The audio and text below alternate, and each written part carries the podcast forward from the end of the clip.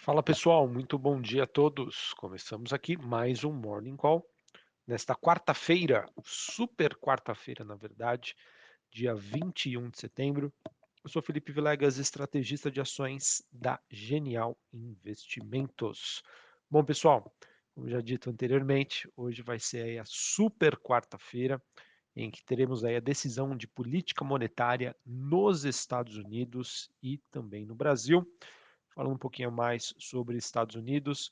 É, além da taxa de juros, é, a gente espera né, que o Fed divulgue também suas previsões trimestrais para inflação, sobre a trajetória também de juros nos Estados Unidos, que é conhecido como dot plots, né, o gráfico de pontos, e também suas expectativas para a economia americana. A maioria dos investidores, barra economistas, especialistas, esperam que o Fed eleve hoje a taxa de juros por lá em 75 bips, ou seja, 0,75%, e mantenha aí o seu discurso mais duro, porém sem se comprometer com o ritmo da próxima alta de juros, tá, pessoal? Acho que talvez é, mais do que a decisão, o comunicado do Fed, né, os dot plots que vão ser divulgados, ou seja, qual vai ser a trajetória esperada pelos membros do Fed em relação à taxa de juros nos Estados Unidos, são todos fatores aí super importantes para o mercado entender o desafio aí do Fed, como ele está se comportando, qual é o seu comunicado, o que ele tem a dizer ao mercado, aos investidores, enfim, vamos aguardar. É, lembrando que a decisão do Fed saiu hoje às três horas da tarde, e às três e meia a gente vai ter o discurso aí do Powell comentando aí a sua visão e também respondendo perguntas de especialistas e também da imprensa.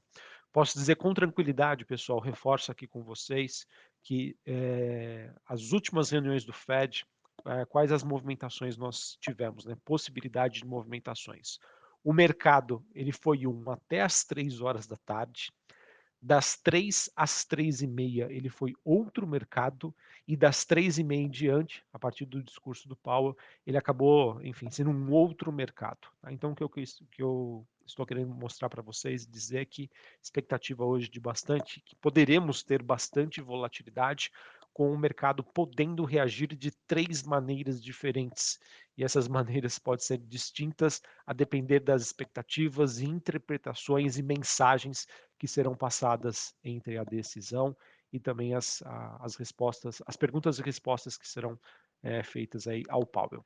Maravilha, então, muita atenção hoje é, e vamos, é, enfim, aguardar para entender como que os mercados vão reagir em relação a isso em termos de preparativo tá, para essa decisão, neste momento, olhando para as bolsas asiáticas, teve, tivemos um fechamento em queda, bolsa de Xangai na China teve queda de 0,17, bolsa de Hong Kong caindo quase 2% e a bolsa japonesa caindo 1,36.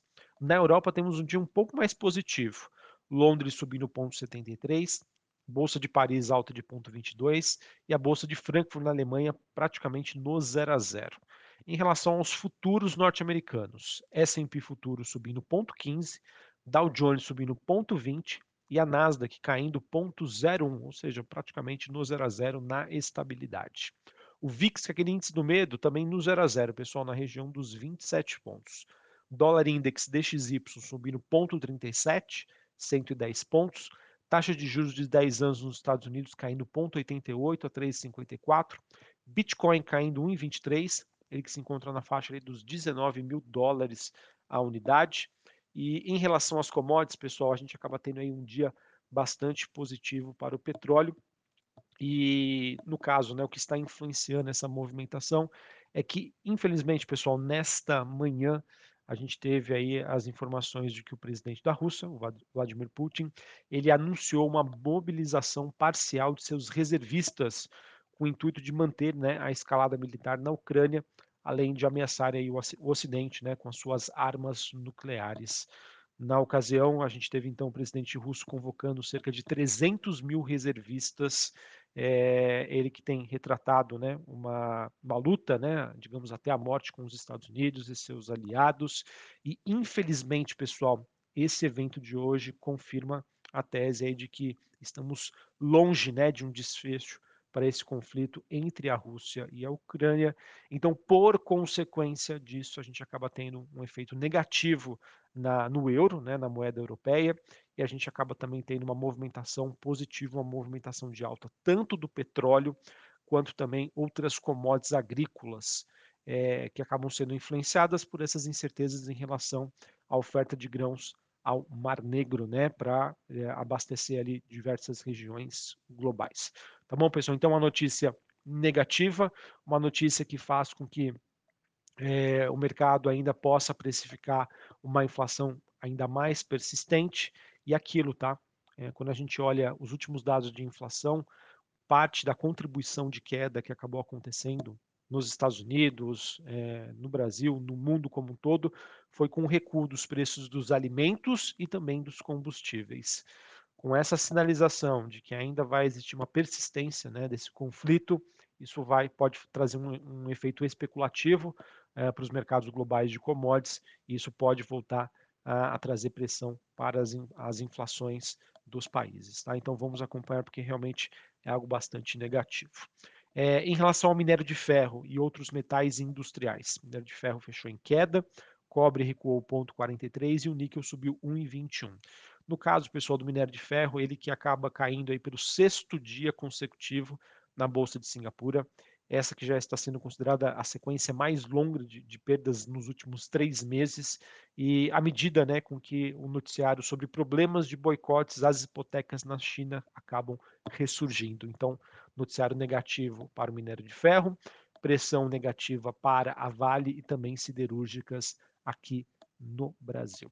Falando sobre o Brasil, pessoal, hoje, então, é, adiante né, da super quarta-feira, a gente tem aí a expectativa né, sobre a decisão do Banco Central Brasileiro, que deve sair aí depois das 18 horas, né, em torno das 18h30 mais ou menos, em que o mercado segue ligeiramente dividido entre uma manutenção da Selic no atual patamar de 13,75 ou uma elevação de 25 bips, ou seja, de 0,25 é, levando a Selic para 14% ao ano, o mercado dividindo entre essas, essas duas possíveis movimentações, entre manutenção e uma alta de 25 bips.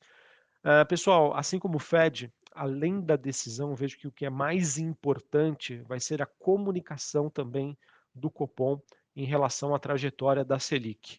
É, não vejo que seria negativo o Copom subir 0,25 mas, digamos assim, dar uma declaração de que, olha, paramos por aqui, não faremos mais nenhum tipo de alta. Tá? Mesmo que a gente tenha essa elevação, o que acaba sendo, poderia surgir como uma, uma leve surpresa para o mercado, não seria tão negativo se ela vir acompanhada de uma, de uma comunicação sobre um encerramento do ciclo tá bom? Então vamos acompanhar mais uma vez. Acredito, pessoal, que essa notícia da Rússia hoje, ela acaba sendo negativa, porque pode, na minha opinião, influenciar na decisão tanto do Fed quanto do Copom. E acredito também que a decisão hoje do FONC, né, do Fed nos Estados Unidos, ela vai ser também, é, na minha opinião, importante para que a partir da decisão de lá isso interfira, possa interferir ou não na decisão aqui do Brasil. Ou seja, se a gente tiver um discurso muito duro do Fed ou uma taxa de juros, né, que venha acima do esperado, uma elevação que possa vir aí de 1%, é, eu vejo que isso pode influenciar na decisão de hoje. Então, vamos aguardar, tá? Já temos uma notícia negativa em relação à Rússia, a decisão do FONC, né, barra Fed, também vai ser importante, e depois, depois do fechamento do mercado, a decisão aqui do Brasil. Mais do que a decisão, qual vai ser o comunicado aí também vai ser acompanhado pelos investidores, com as suas repercussões amanhã, quinta-feira. Beleza? Bom, para a gente encerrar aqui falando sobre o noticiário corporativo. É, nós tivemos a Ambipar, ela anunciou que fez a compra do controle da BLZ Recicla, por 68 milhões de reais. Essa aquisição que não vai ser submetida à aprovação dos acionistas, visto que foi realizada por meio de uma subsidiária, e esse investimento se alinha bastante com o plano da companhia de verticalização da empresa. Bipar que tem sido aí uma máquina de anúncios de aquisições de empresas depois do seu IPO, que, se não me engano, aconteceu em 2020.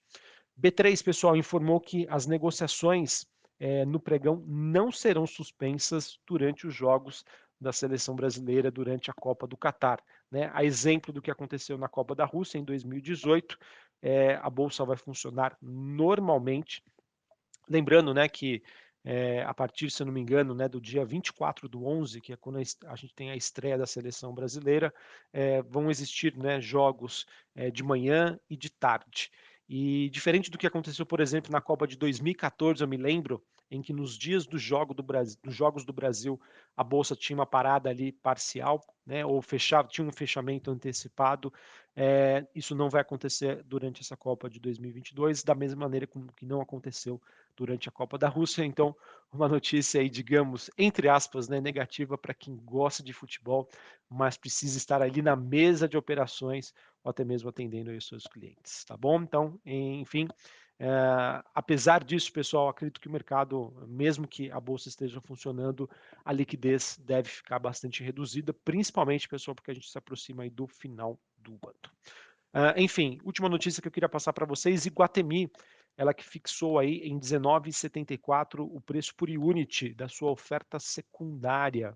É, com, por conta dessa oferta, pessoal, a Iguatemi captou 720 milhões de reais considerando o lote adicional que foi ofertado. Importante aí para a companhia que está passando por um processo de reestruturação societária e também com a execução aí de novos investimentos. Beleza, pessoal? Então é isso que eu tinha para trazer para vocês. É, nós temos hoje, então, a super quarta-feira, decisão aí do FONC, Comitê de Política Monetária nos Estados Unidos e também do Copom aqui no Brasil. É, a princípio, os mercados em compasso de espera dessa decisão, mas também com essa notícia negativa relacionada à continuidade do conflito entre Rússia e Ucrânia. Um abraço a todos, uma ótima quarta-feira para vocês e até mais. Valeu!